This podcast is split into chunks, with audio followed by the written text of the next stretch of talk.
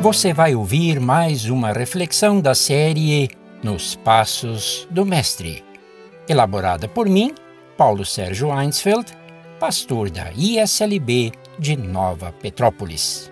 Tema de hoje: Cabeça e Coração, baseado em Lucas capítulos 1 e 2.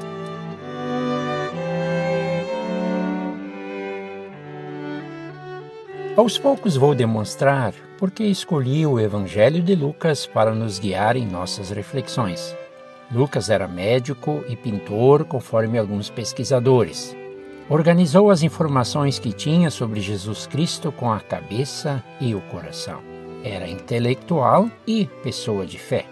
O estudo que tinha não o atrapalhou na função de escrever sobre o Filho de Deus e também de ser missionário junto com Paulo.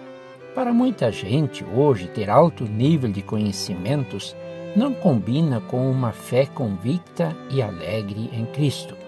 Isto é coisa dos últimos duzentos e poucos anos.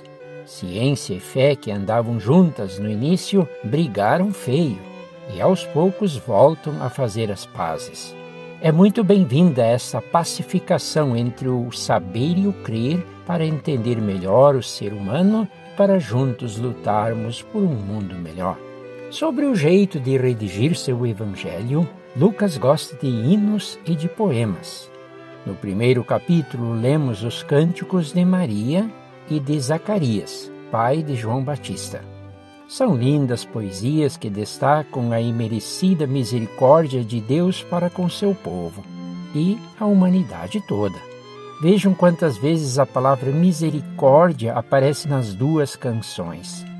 Depois vem o coro dos anjos, capítulo 2, 14, e o cântico do idoso Simeão, Lucas 2, 29 a 32. A linguagem poética expressa bem o louvor e a gratidão desses personagens ao redor da manjedoura. Aliás, Lucas é o único evangelista a trazer detalhes do nascimento de Jesus, como a participação de pastores e anjos. Inspirados pela postura de Lucas, podemos unir ciência e fé, intelecto e afetividade, prosa e poesia, contar a história de Jesus e também andar com ele, cabeça e coração a serviço da missão. Assim defino o evangelista Lucas. Não poderia ser esse também o nosso lema?